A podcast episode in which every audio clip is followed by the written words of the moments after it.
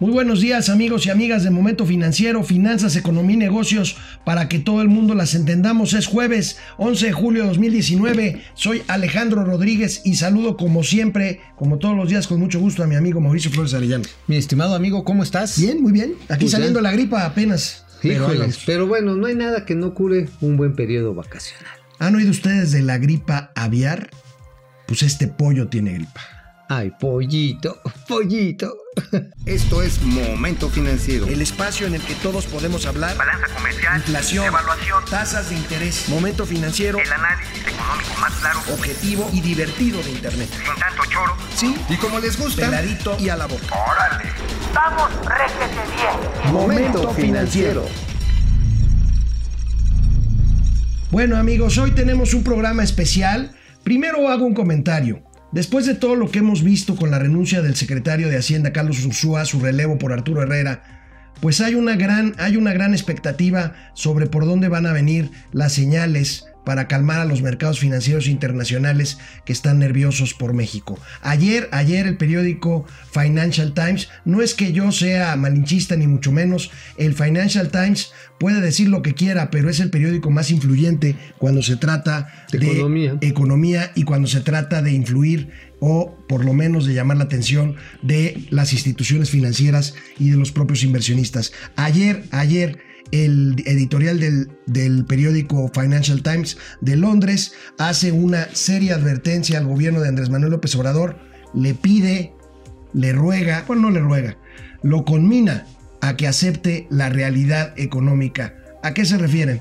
a que aplique políticas económicas que recuperen el crecimiento económico y la credibilidad en los mercados. Y esto, y esto pasa por Pemex. Y Pemex está a punto de presentar su plan de negocio y mi amigo y compañero Mauricio Flores nos trae hoy una exclusiva, un adelanto de una parte fundamental que sería el plan de negocios de Pemex que se presentará en los próximos días. Amigo, Así es, amigo, así es, amigo. Y como dijo el Financial Times, pues mejor vámonos a los datos de la macroeconomía y no nos vámonos y no nos vayamos a confiar en los otros datos, porque eso es muy cierto. Y afortunadamente sí hay un trabajo profesional en Pemex, pero miren, para entenderlo así clarito, como dice el lema de este programa, para que todo el mundo lo entienda, Pemex tiene dos motores. Un motor hace lana, que es la exploración y extracción de petróleo y que se exporta y se vende. que es de donde se saca el dinero, que es de donde se genera la Entonces- donde suena la caja registradora. Y tiene otro motor que sirve para perder dinero, que es la producción de gasolinas.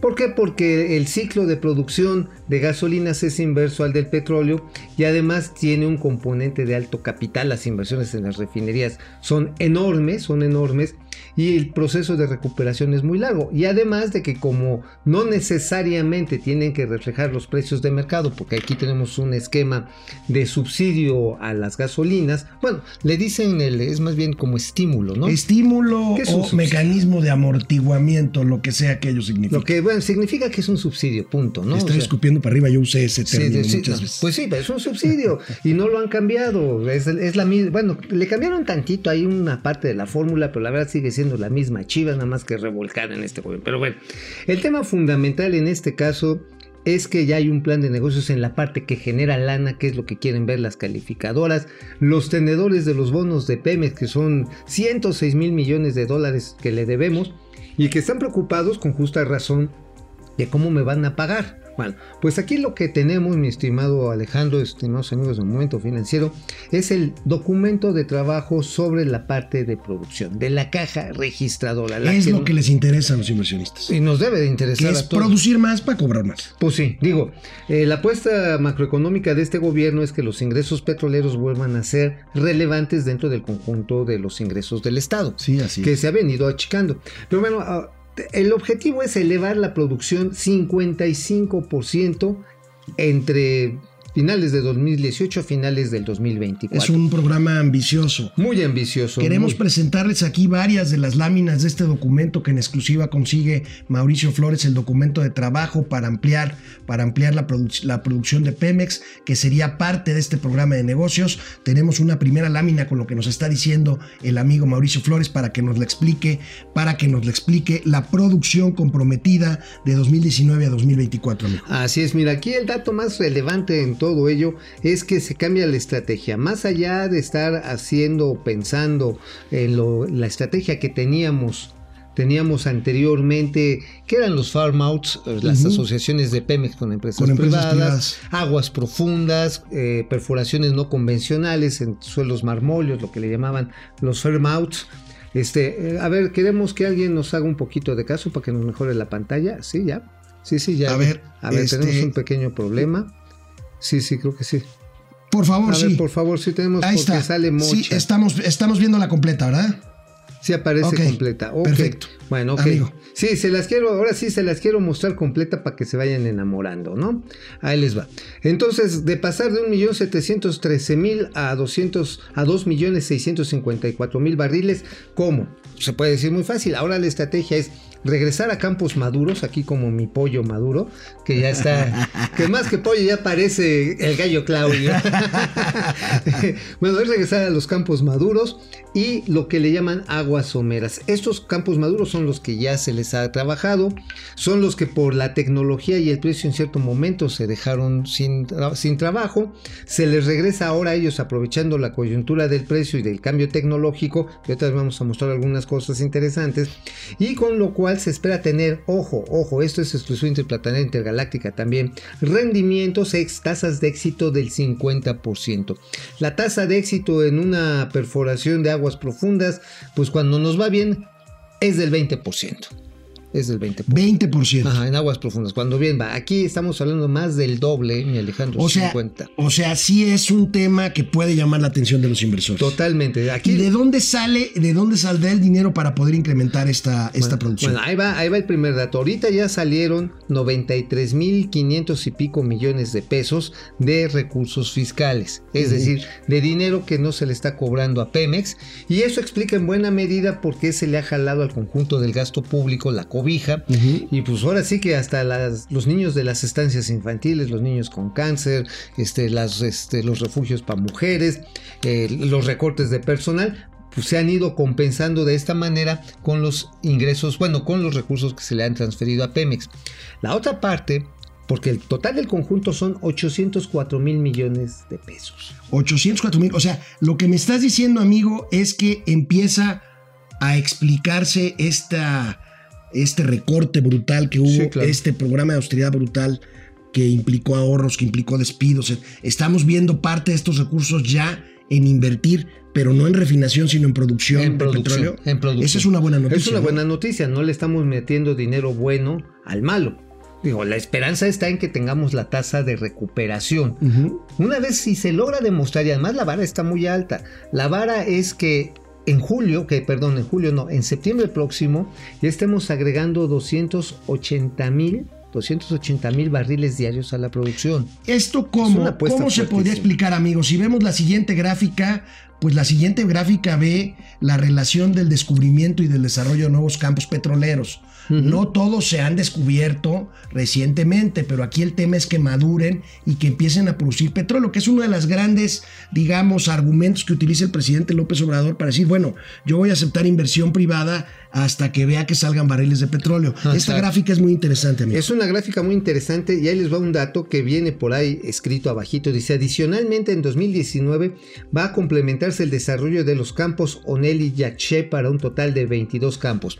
Pero ojo, estos son en 2019. En 2019, en donde tenemos 20 campos en, des- en desarrollo, ¿no? Y si los sumamos todos, mi estimado amigo, son 160 campos que se pretenden desarrollar, que estaban ya ahí. Se espera esta tasa de éxito del 50% en promedio. O sea que va a haber unos que puedan tener más y otros que puedan tener menos. Esto para aumentar la producción en ese nivel. Si las tasas de éxito se empiezan a confirmar, el dinero va a caer solito. Esa es la parte clave. Y esa es la parte clave, pero mi pregunta es, ¿y el gobierno de la 4T aceptará nuevas inversiones privadas No, para de- que esto pueda De entrada van a entrar lana de revolvencia de crédito. estos son contratos ya firmados, ¿no? Ya están, sí, ya están. De hecho, ya ahorita hay eh, ocho empresas que están trabajando, entre ellas Marinza, este, o Petrol. Son empresas básicamente mexicanas con algunas asociaciones internacionales. Esto quiere decir que la reforma energética ahí está. Ahí está, pero es la parte de contratistas, o sea, no es propiamente asociaciones. Ujú. Son contra, son obra pública, se les paga, pero con algo que sí tiene la reforma energética. y se llaman contratos incentivados. El contrato incentivado ¿Qué, es qué diferencia entre un contrato incentivado y los farm outs que se venían haciendo? pues nada más que cambió de nombre. Ah, ok. perfecto. Está bien, entonces Sí. son los otros datos. Sí, básicamente, sí, son los otros datos. Es lo mismo. Básicamente, aquí lo interesante de los contratos incentivados es que en la puja para ver quién se lleva así, quién, quién gana, este, el que ofrece el menor precio recibe un beneficio del 20% sobre el valor de producción. Ok. O sea, lo cual está bien. Y no van a salir después con que es un contrato leonino y para echarlo para atrás y Eh, eso. Eso debe, o sea, ojalá que nunca llegue el señor Bartlett.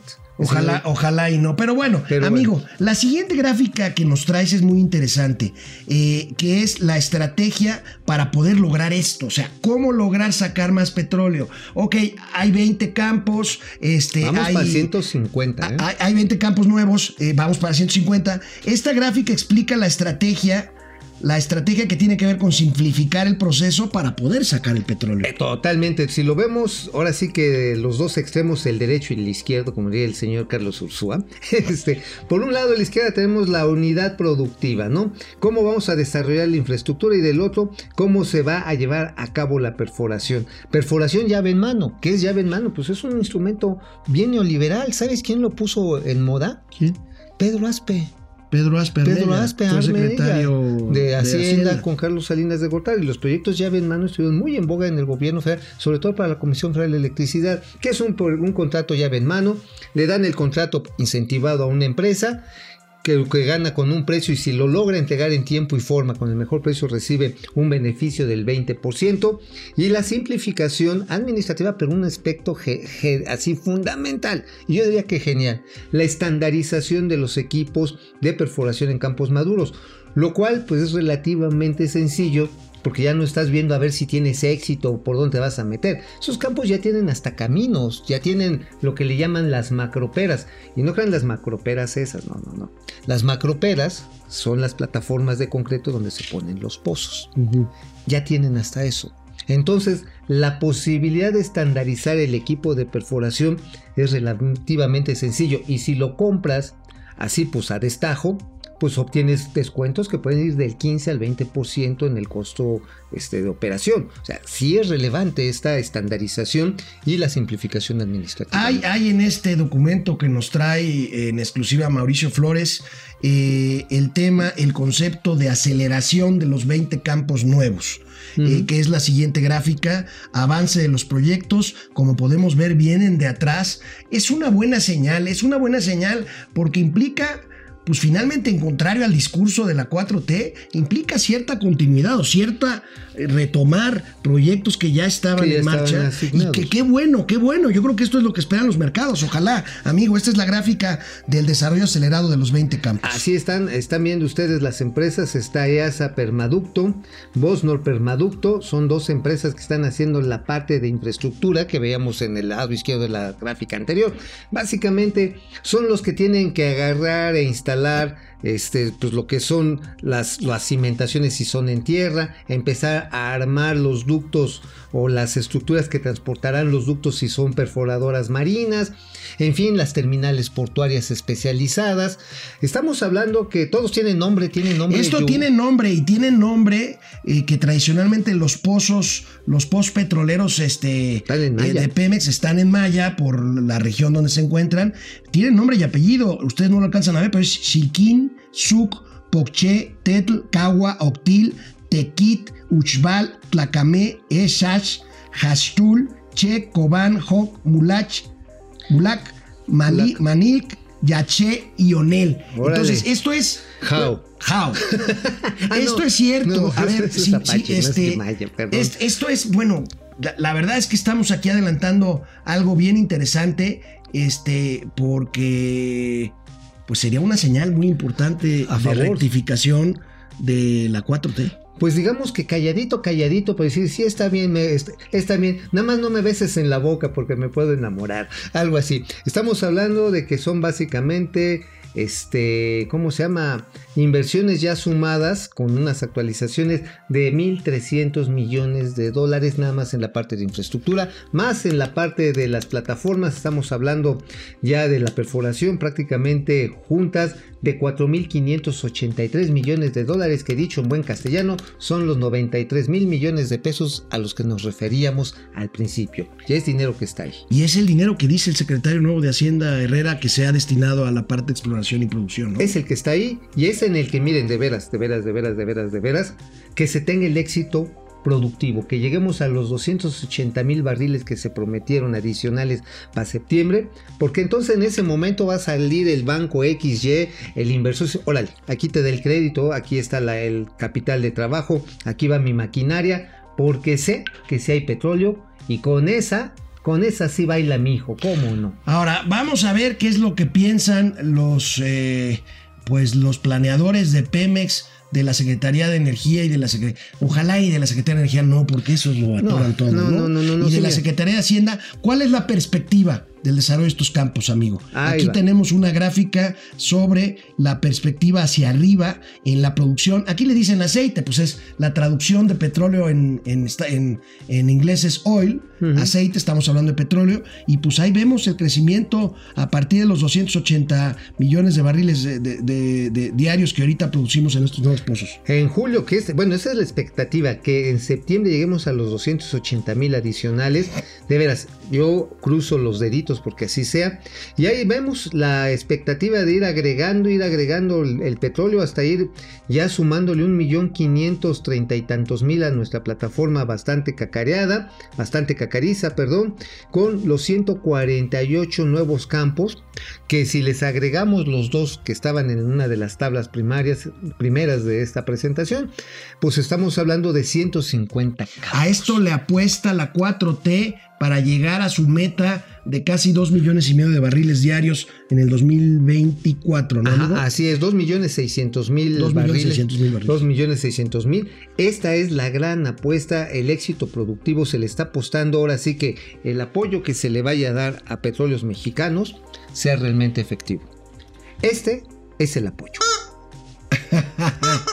Amigos, amigos, esta es una exclusiva, esta es una exclusiva con, las que, con la que nos queremos despedir por el momento. Es verano, es verano. Vamos a tomar, vamos a tomar el amigo Mauricio Flores y un servidor Alejandro Rodríguez un par de semanas de vacaciones no merecidas, pero sí necesarias. Urge, urge, Momento urge. financiero estará transmitiéndose nuevamente el próximo lunes 29 de julio, pero mientras tanto nuestras plataformas, nuestras plataformas seguirán, seguirán abiertas, seguirán abiertas, arroba financiero M en Twitter, www momentofinanciero.mx la página de internet y estaremos informándoles y si ocurre algo verdaderamente relevante aquí estaremos nosotros les avisamos para darlo a conocer en verano las noticias financieras eh, bajan de ritmo pero si hay algo relevante que tengan que saber nosotros aquí nos, nos venimos para acá aunque sean chanclas y shorts y camiseta a darles a darles la noticia